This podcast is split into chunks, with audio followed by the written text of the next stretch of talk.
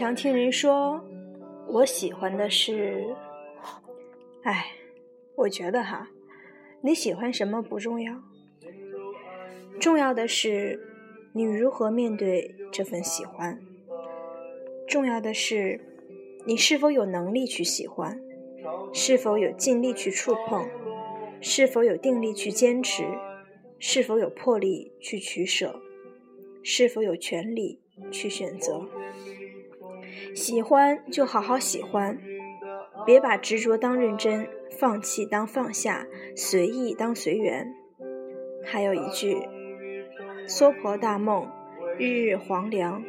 若真的喜欢，就别抗拒遗憾。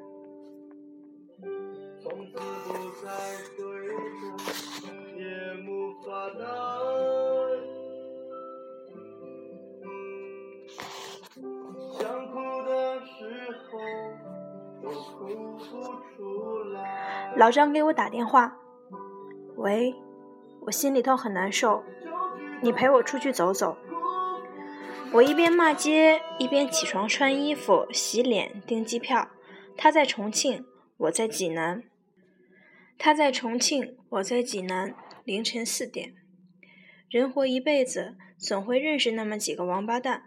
和你说话不耐烦，和你吃饭不买单，给你打电话不分时候，去你家里做客不换鞋，打开冰箱乱翻，在别人面前有素质有品位，唯独在你面前没皮没脸。但当你出事时，第一个冲上来维护你的，往往是这种王八蛋。你失业，他陪你喝酒骂街；你失恋，他陪你熬夜抽烟；你缺钱时，不用打招呼，他会自动雪中送炭。你干架时不用回头，他自然脱掉上衣站在你旁边。这样的混蛋在我生命中为数不多，老张是其中一只。见了就烦，不见就想，再见再烦。好吧，其实对于他而言，我也是同样一只蛋。飞机落地重庆江北机场时，我以为老张所谓的出去走走，是从朝天门码头走到解放碑。打死我也没想到，这一走就是四千公里，往返横穿了整个中国。更销魂的是，直到三千九百九十九点九公里走完，我也没搞清楚他到底在为谁难受。老张是重庆仔，和我同光，比我疯。他是我重庆酒吧的合伙人，酒吧名叫莫冬莫秋。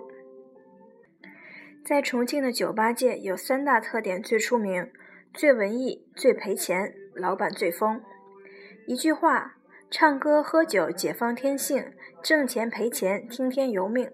冤死我了！我是莫名其妙的成为老张的合伙人的。有一回在观音桥吃九宫格老灶火锅，俩人都喝高了，他非要给我唱他新写的歌。重庆民间卧虎藏龙，谁能想到破破烂烂的火锅店里居然还备了吉他，连变调夹都有。老张抡起吉他，张嘴就唱。他是个善于自我感动的人，带着哭腔唱的。一曲唱完，整个小火锅店都被感动了。服务员在抽鼻，隔壁桌好乖好乖的重庆妹子在偷偷抹眼泪。火锅店老板红着眼圈冲进厨房，又冲进厨房，亲自送来了一盘毛肚。老张很骄傲，夹几遍毛肚丢进嘴里大嚼。他喝高了。忘了在锅里涮涮再吃的，我就算没喝高，也不会拦着他的。老张嚼着生毛肚，大着舌头问我：“这首歌怎么样？”我注意力全在那片毛肚上，随口答：“烂。”他问：“有多烂？”我说：“特别烂。”他不甘心地问我：“你说的具体点了，到底是哪种烂？”毛肚看起来很难嚼，他半天也没嚼烂。我说，就是很不值钱的那种烂。火锅白气腾腾，老张忽然呜呜的哭了起来，眼泪哗哗的。他一边嚼着牛肚，一边哭，一边哭一边问：“到底烂到哪种程度嘛？到底值多少钱嘛？”他哭得像个精神病一样。全屋子的人都在敌视的看着我，好似我刚飞起一脚把一个无辜儿童踹下了水沟一样。我慌忙满世界找老张的脖子，搂着他哄他，告诉他这首歌最起码值六位数，好几十万呢。我记得我好像安慰了他半天，还帮他把嘴里那块生牛肚给抠了出来。我们好像还很激动的拥抱，说了一锅底感人肺腑的话，然后就喝失忆了。其余的我完全记不起来了。第二天酒醒，我哭着发现我卡上少了六位数的人民币，还是用手机银行转账的。好吧，人生已多风雨，往事不要再提。反正从此我成了莫冬莫秋酒吧的老板之一，年年拿分红，最多的一次有三位数。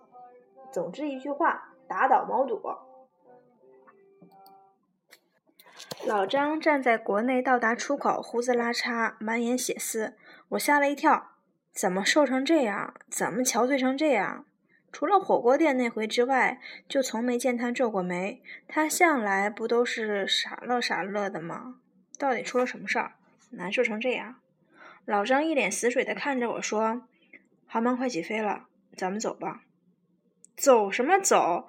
我不是刚下飞机吗？我一头雾水的被他从国内到达拽到国内出发。办票过闸，坐上了重庆飞上海的航班。我没揍他，因为机票是他买的，而且他神情恍惚地说：“什么都别问，你就当是陪我再疯一次嘛。”说这话时，他望着忙忙碌碌的空姐，目光呆滞，两眼失神，落拓的一塌糊涂。赔就赔，疯就疯，再怎么说，他也是条小生命。那个空姐可能被他看毛了，走过来问。先生，有什么可以帮您的吗？他木木呆呆的盯着人家不说话，眉毛都不带动，白痴一下，丢死人了！我赶忙圆场。他想要条毯子。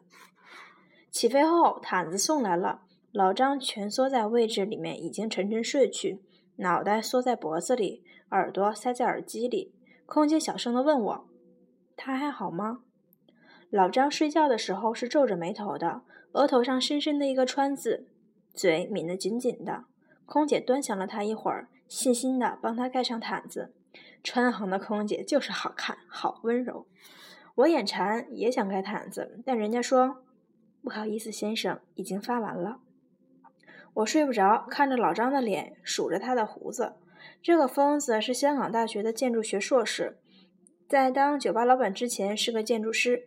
他曾是某设计院的青年骨干，设计建筑过马来西亚卡威的游艇码头、泰国清迈的六星级村庄度假酒店，曾参与设计过国内五星级的酒店，更是一长串。有才之人难免捐狂，经常听说他为一个设计方案和客户对骂的桥段。重庆男人脾气蛮，他敢指着客户的鼻子喊锤子，说人家屁都不懂。听说他在英国利物浦大学做课程交换时也这副狗脾气，他一和人辩论起来就挽袖子拍桌子，导师都绕着他走，怕极了他的重庆花椒英语。说来也奇怪，这么不会做人的一个人，生意却不断，很多客户挨了骂还是乐意找他合作，夸他认真尽责，有想法有创意。总之，又疯又轴的老张当时是个运势很好的建筑师。正当我们以这颗业界的小太阳冉冉升起时，他自己当后羿，把自个儿给射下来了。都知道他疯，但没想到他会疯到在事业黄金期辞了公职，停了工作室，推掉了订单，跑去开了一家酒吧。酒吧叫莫冬莫秋，名字奇怪，位置奇怪，位于重庆江北的一个犄角旮旯里。装修也奇怪，古典又超前，墙壁是极品毛竹。地板是清水金刚砂混凝土，桌子是从泸沽湖千里迢迢运来的猪槽船，吧台是整棵巨树抱成的原木板，音响设备就算搬到人民大会堂里用也不寒碜。总之，装修的投入翻新一家五星级酒店大堂足够了。反正装修的投入给他二十年的时间都回不了本儿。建筑师老张投入了全部家产、全部精力，变身为酒吧老板。还没开业就知道一定会赔本的酒吧老板，旁人知道他脑子坏了，我却很欣赏他这份疯。谁说只有朝九晚五的成功才是正确的人生？他已经是成年人了，又不是没体验过常规的人生，心智又不是不健全。人嘛，只要不伤天害理，只要对得起自己，只要不是盲目的冲动，干什么不行？我专程跑去重庆给他加油，正碰见他在酒吧工地上搬砖，我帮他一起搬，差点累出腰肌劳损。我问老张：“不是有工人吗？干嘛要自己亲自上阵？”他说：“砖头是用来垒舞台的，舞台是用来弹琴唱歌的。将来舞台上弹琴唱歌的是我，那舞台也理应是我自己垒喽。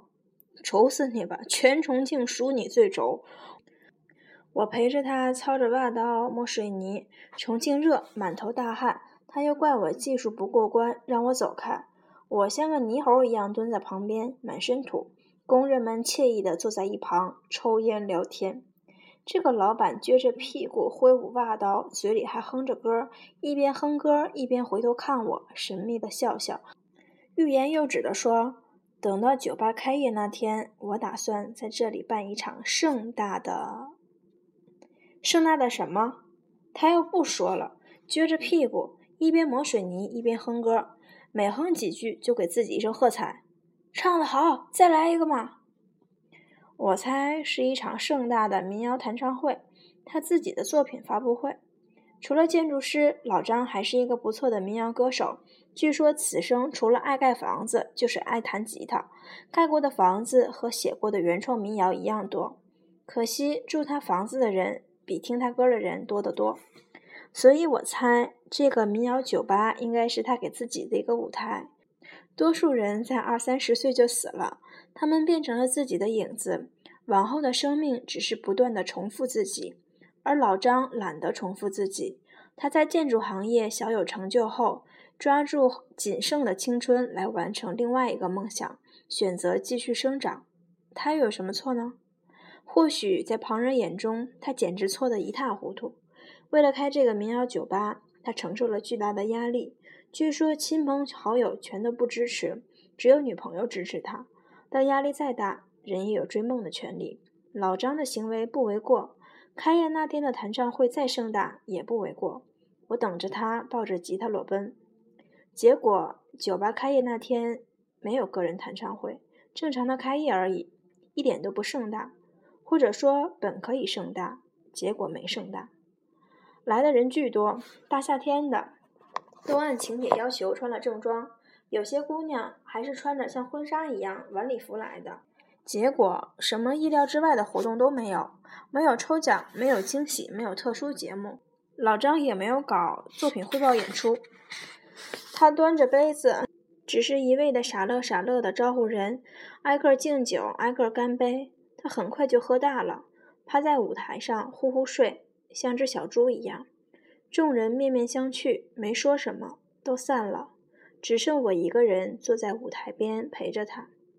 他在睡梦中大笑，笑得哈哈的，笑得淌眼泪，也不知他梦见了什么。我不戳醒他，任由他边睡边笑。酒吧开业后的第二天，老张带我去吃老灶火锅，再次喝高。忘情高歌，他涕泪横流地嚼着生毛肚，我痛心疾首，痛失六位数的人民币，那几乎是我当时一半的家产。打倒毛肚！酒吧开业的四个月后的一天，他凌晨四点给我打电话，隔着半个中国对我说：“喂，我心里头很难受，你陪我出去走走。”我坐在重庆飞上海的航班，满腹狐疑。他蜷缩在一旁沉睡，插着耳机，死死地拧着眉头。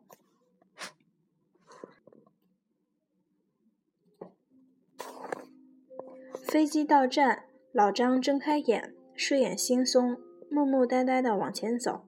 我担心他撞到那个送毛毯的小空姐身上，拽了他一把。他一脑袋撞到了舱门框上。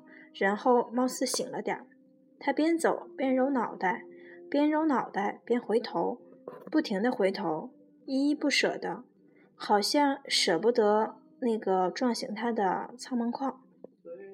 我们边走廊桥边打哈欠，一个打完另一个跟上。我问他接下来去哪，他说跑。疯子老张跑成了一个风一样的男子。我跟在后面，一边狂奔一边骂街，跑出国内，又跑到国内出发，一路冲向办票区。他边跑边问我要走了身份证，一脑袋撞向值机柜台。没等我反应过来，他又塞回来一张登机牌，拽起我继续狂奔。我边跑边看，然后一口血没喷出来。上海飞重庆，搞什么？怎么又要回去了？满世界的人都在看我，我想我的模样一定很恐怖，全身的毛都是竖起来的，藏獒一样。奔跑中狂笑的藏獒，老张不解释，只是扭头喊：“快跑，快起飞了！”我们是最后两个登机的旅客，还是刚才那架飞机？一进舱门，我就揪住了老张的脖领子：“有你这么散心的吗？你个王八蛋，给我解释清楚！”他装傻，左顾右盼的不说话，两人一路扭打着摔进了座位里，尴尬死我了。刚才那个送毛毯的空姐看着我们直发愣，她播报起飞前安全注意事项时，不停地往我们这厢看。我猜她一定把我们当成了两个智商有问题的傻瓜。又不是城市公交，智商没问题，怎么会往返坐着飞机玩？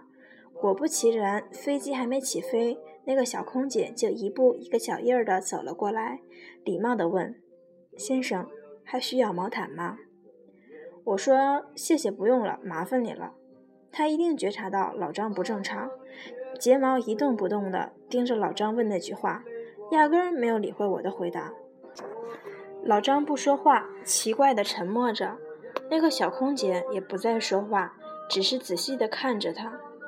空气在慢慢凝固，五秒、十秒，他们两个人的对视几乎快演化成一种僵持，紧张死我了。这个小空姐一定是来刺探军情的，她会不会当我们是别有企图的劫机犯，把我们扭送下飞机呢？她如果一会儿喊上来捆我们怎么办？我是不是该冲上去捂住她的嘴？没人喊，也没人扭送我们。那个小空姐和老张对视了一会儿，忽然走了。走出两步，好像想起什么，又转身回来，按照航空礼仪，冲着我们微微点了点头。微笑了一下，川航的空姐就是好看，好温柔。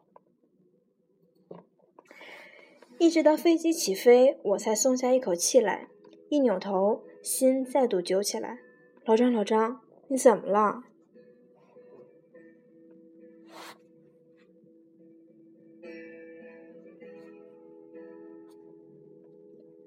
老张变身了。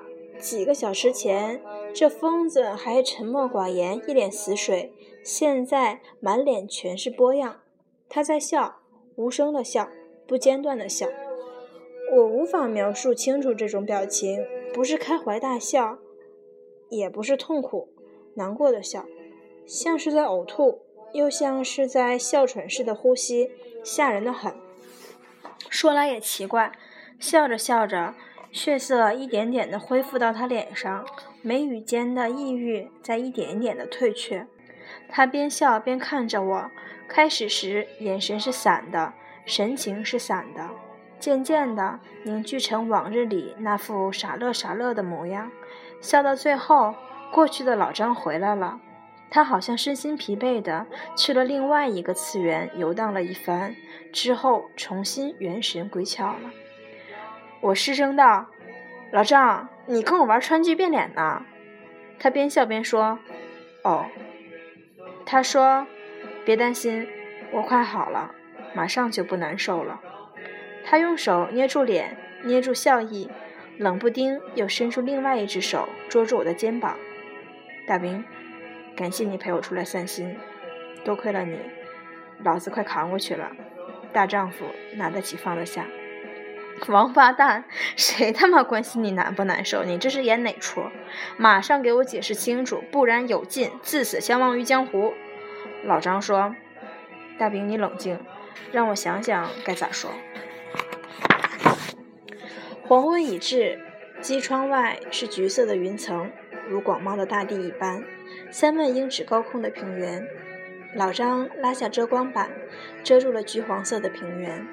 这个水瓶座男人说：“就先从莫冬莫秋酒吧讲起吧。”老张说：“莫冬莫秋，是个梦，不是一个，是两个。一个是音乐梦，没错，他做了这么多年的建筑师，事业有成，前途光明。但人到三十岁，渐渐明白了什么是真正健全的成功，故而大胆地走出了这一步。所有人都说这个民谣酒吧会赔钱，唯独他自己不信。他不仅想靠这个酒吧谋一份体面温饱的生活，更希望能有自己选择的土壤。让自己的音乐发芽，不是说兴趣在哪里，人生就在哪里吗？不是说精诚所至，金石为开吗？他知道自己想要什么，也不信付出了努力没有回报。阻力很大，所有的人都不支持他，所有的人都在等着看他的笑话，除了两个人，一个是只王八蛋，叫大兵，另外一个。叫佳佳，佳佳是他的女朋友。佳佳佳喜欢听老张唱歌，眼神似水，温柔的要死，听多久都听不厌。两个人约好了，将来经济自由的那一天，背着吉他浪迹天涯，一个唱歌，一个伴舞，有多远走多远。多好的女孩子，温柔懂事漂亮，总是给他打气。老张，想做什么就去做吧。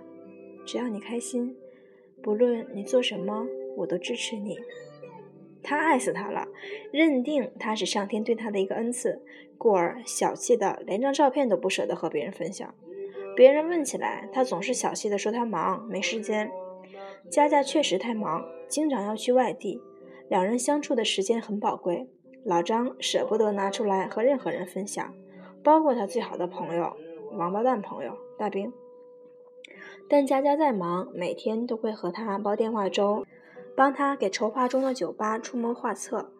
每一次回重庆，家都不回，拎着行李去找老张，进门就喊：“酒吧进展的怎么样了？”他心疼地捧着老张的手：“石灰又烧着手了，你小心点嘛。”说好了的，他亲手去垒造舞台，他永远当忠实的观众。莫冬莫秋是他俩共同的梦想。但佳佳并不知道，关于莫冬莫秋，老张还有一个梦想。再疯的男人也会遇到缰绳，老张的缰绳是佳佳，他不把她当缰绳，只是认定吉他背带，套得心甘情愿。他打算在开业的那天办一场盛大的演出，演出的中间，弹着吉他向佳佳求婚，戒指都准备好了。求婚的事情却夭折了。酒吧开业的前一天，佳佳的父母给老张打电话：“小张，好久没来家里吃饭了，明天过来一趟吧。”老张抱着大包小包的礼物站在门口：“叔叔阿姨好，佳佳呢？”佳佳不在，这顿饭只有他们三人吃。吃饭吃到一半，老张走了。失魂落魄的走了。佳佳的父母是公务员、国家干部，措辞礼貌得很。他们说：“小张，你之前是个建筑师，年轻有为，好得很。现在马上要是个酒吧老板了，听说还要开始正式玩音乐，恭喜你，也好得很。”他们说：“你就好好的开你的酒吧嘛，你和佳佳就算了吧。”他们劝老张：“你也老大不小了，人到三十岁应该求稳定，不能乱折腾。明明那么有前途的事业，你不去用心，开什么酒吧，玩什么音乐吗？”老张看着他们一张一合的嘴，听到他们说：“我们就这么一个女儿，不见得要嫁得大富大贵，但起码要嫁得有安全保障，可以嫁建筑师，嫁个开酒吧的吗？”一定不行。他们说：“小张，你不用解释，你也是有父母的人，你愿意你的父母为了你的婚事一辈子提心吊胆，心里头不安宁吗？”我们不是不懂爱情，但我们更懂生活，更懂家庭。老张走了很久，走到朝天门码头，坐在台阶上抽烟。轮船的汽笛声响过，佳佳的电话铃声响起，他在电话里开心地嘟囔着：“一想到酒吧下个月就要开业了，心里就好高兴啊！老张，你给酒吧写的新歌呢？开业那天唱给我听。”老张在电话里问：“佳佳，如果有一天我因为某种原因放弃了写歌唱歌，你会怎么看我？”佳佳笑，开玩笑说：“那我就不爱你了呗，没有勇气追求理想的男人，我才不要呢。”他笑骂他傻，傻了吗你？是不是最近太累，脑壳都糊涂了？挺住哦，你不是说过吗？自己年龄大了，再不抓住机会，会后悔一辈子吗？他应该还不知情，他应该没有想到，他的父母。刚刚从老张那里拿到了一份分手的承诺。飞机开始下降，起落架已经放下，小空姐做安全提示。她慢慢的走过，边走边说：“请收起小桌板，座椅靠背请调直。”路过我们身畔时，没等他提示，老张自己抬起了遮光板。漆黑的夜空，灯火璀璨的重庆，越来越近，越来越清晰，微微的失重感。微微的耳鸣，老张望着窗外看了好一会儿，突然开口问：“火锅店里的那首歌，你还记得吗？”我说：“我记不清了，那天喝的有点多。”他轻轻点点头说：“哦，没关系，那首歌是写给佳佳的。”我想了一会儿，扇他一耳光：“怂货！”我说：“你个王八蛋！”他没还手，捂着红肿的脸笑了一下。把耳机递给我，我一把抓过来，把声音调到最大。我低头听歌，空姐应该看不到。下次见面时给我微笑吧。你想了那么久没有答案，就别逞强了。佳佳。我们都向爸爸妈妈认输吧，我还有天涯，而他们只有你呀。好吧，佳佳，你可记得我醉了就说的话？亲手作画一件属于你的婚纱。好了，佳佳。别再揭开你心口的伤疤，你再坚持一下，它很快就痊愈了。其实莫冬莫秋酒吧开业那天，佳佳来了，穿着白色礼服，没人认出她来，没人知道她曾经差点成为这家酒吧的老板娘。老张敬酒到他面前，手心里塞给他一个小礼物，不是戒指，是一个 MP3，里面只有一首歌。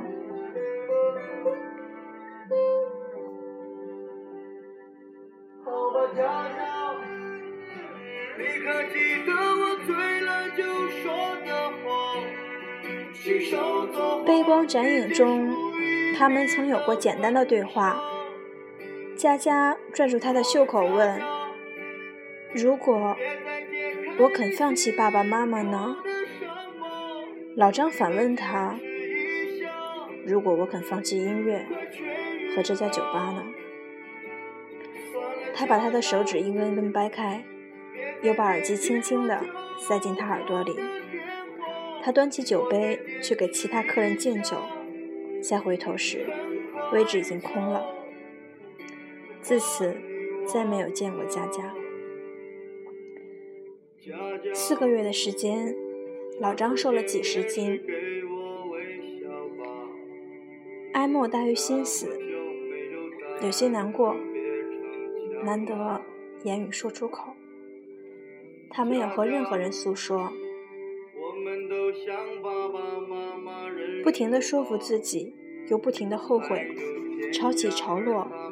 每天都是世界末日。终于有一天，他得知了佳佳重新恋爱的消息，据说不是父母安排的。先是感觉有种解脱了的轻松，后是反复的难过。难过之后，他做了一个决定。猛的一个颠簸，飞机落地，跑到急速后车，机舱里的灯亮了。我说：“老张，我懂，你是想见佳佳最后一面。”他点点头。我倒了他一拳，说：“我明白你为什么要非拽上我了。你这个疯子也有脆弱的一面，拽我来当担架是吧？万一顶不住了，就往我身上靠。”他笑。哎，老子这不是没倒吗？他喃喃地说：“老子现在已经快放下了。”但是老张，我不明明白的是，为什么咱们到了上海不去找佳佳，机场大门都没出就返程了？还有，你怎么莫名其妙的就想通了，就放下了？飞机靠在停车坪，舱门打开，舷梯接上，微凉的风灌进机舱。人们开始起身，老张没有回答我的问题。这个王八蛋慢慢的起身，仔细的整理好衣领，之后迈步，随着人流往外走。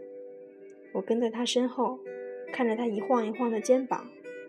机舱口处，老张停住脚步，他侧过头，轻声地说：“也祝你幸福，再见，佳佳。”那个小空姐一下子红了眼圈儿，她微微点了点头，礼貌的微笑了一下。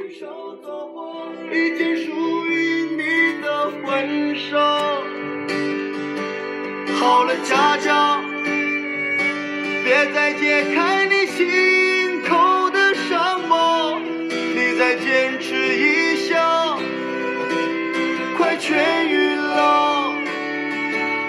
算了，佳佳，别再接听我酒后的电话，我再坚持一下，很快就把你忘了。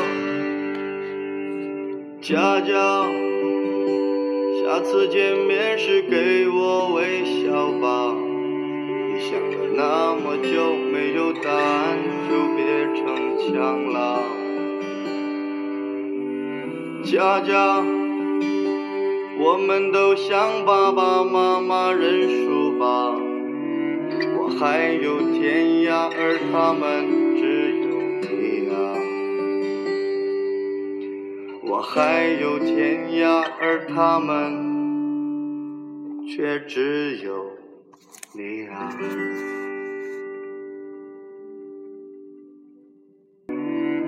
hi